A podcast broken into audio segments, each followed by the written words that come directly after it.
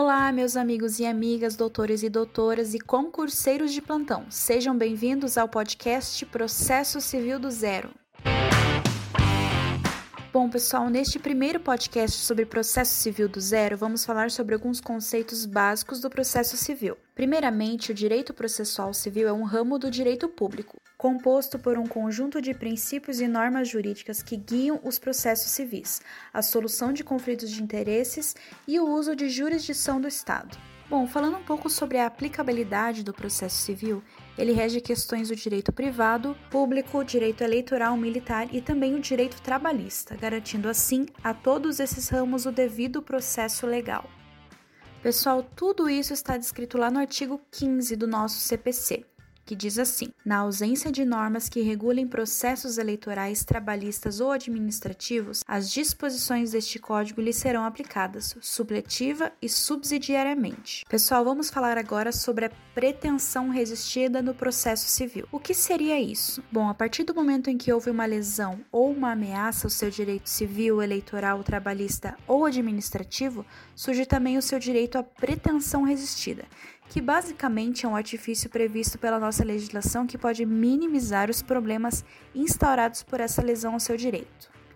A parte que causou a lesão ao seu direito, ela resiste à sua pretensão. Ela não concorda que lesionou o seu direito. Há um bloqueio da outra parte, por isso ela é chamada de pretensão resistida. Você bate as portas do judiciário e solicita a resolução do seu conflito. Entenderam? Bom, agora vamos aos pilares do direito processual civil. São eles: a jurisdição, que basicamente é o dever que o Estado tem decorrente de sua soberania para editar leis e ministrar a justiça, e também compor um conflito de interesses. A ação, que é uma garantia constitucional que dá direitos a todos os indivíduos a irem até o judiciário caso o seu direito sofra uma ameaça ou seja lesionado, e o processo, que é um instrumento que se vale à jurisdição. É o meio em que irá se concretizar seu direito de acesso à justiça. É um instrumento de realização da função jurisdicional. Pessoal, o direito material e o direito processual, eles não se confundem, ok? O direito material estabelece as normas que regulam as relações jurídicas, e o processo civil é instrumento do Estado para exercício do poder jurisdicional. Então, basicamente, o processo civil pega as relações jurídicas criadas no direito material e leva até a jurisdição. O processo, então, é um conjunto de atos realizados sobre o crivo do contraditório, que cria uma relação jurídica da qual surgem deveres, poderes, faculdades, ônus e sujeições para as partes que nele participam. Bom, então ele cria deveres, poderes, faculdades, ônus e sujeições tanto para o autor, réu, juiz e todos aqueles que fizerem parte deste processo.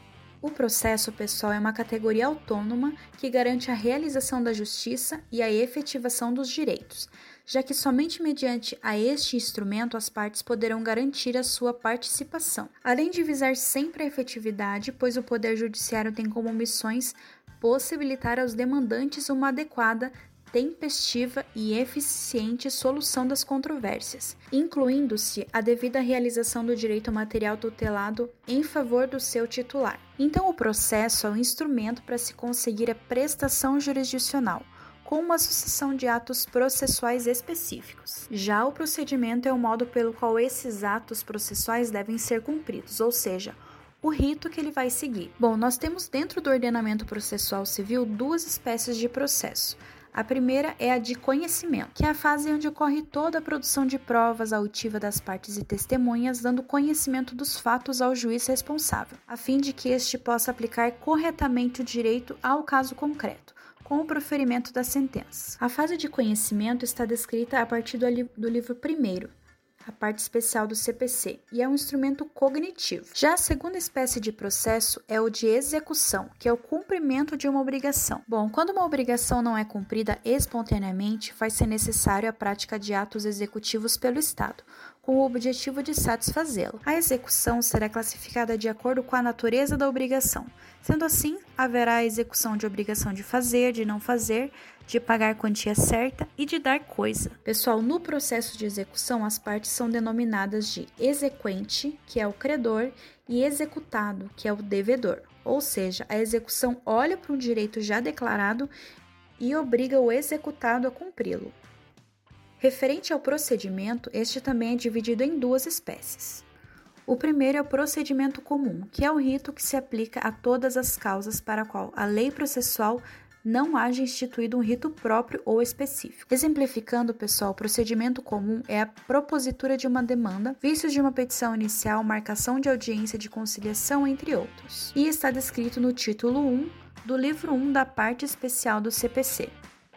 Já o procedimento especial tem como finalidade a simplificação e agilização dos trâmites processuais, por meio de expedientes específicos com prazos adequados eliminando assim alguns atos desnecessários para a solução daquele determinado conflito, como por exemplo o mandado de segurança ou as ações nos juizados especiais. O CPC tem o rol exemplificativo descritos nos artigos 539 ao 770. Apenas lembrando, pessoal, que o processo comum pode sim estar dentro de um processo de execução. Bom, por exemplo, eu apresento o meu título executivo extrajudicial, cito o devedor para cumprir a obrigação realizo a penhora de algum bem do devedor para satisfazer a execução. Tudo isso que eu disse, pessoal, são procedimentos comuns, padrões em processos de execução descritos no artigo 771 do CPC. Já o procedimento especial na execução, ele se refere ao procedimento executivo de forma diferente.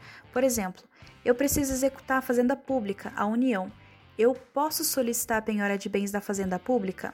Posso solicitar a penhora de bens da União? Pessoal, é claro que não. Os bens da fazenda pública são impenhoráveis, por isso, dentro da execução, temos sim procedimentos especiais. Um outro caso de processo de execução com procedimento especial são os alimentos, que caso o devedor deixe os últimos três meses sem pagar, o que, que eu posso pedir, pessoal? É isso mesmo, pessoal, a prisão civil. E essa prisão, pessoal, é algo que não acontece nos procedimentos de execução normal. É um procedimento especial que corre somente na ação de execução de alimentos. Pessoal, foi bastante conteúdo para essa primeira aula e eu espero que vocês tenham gostado. Não esqueçam de me seguir nas minhas redes sociais e enviar todas as suas dúvidas por lá. Eu espero te ver no meu próximo podcast. Até logo!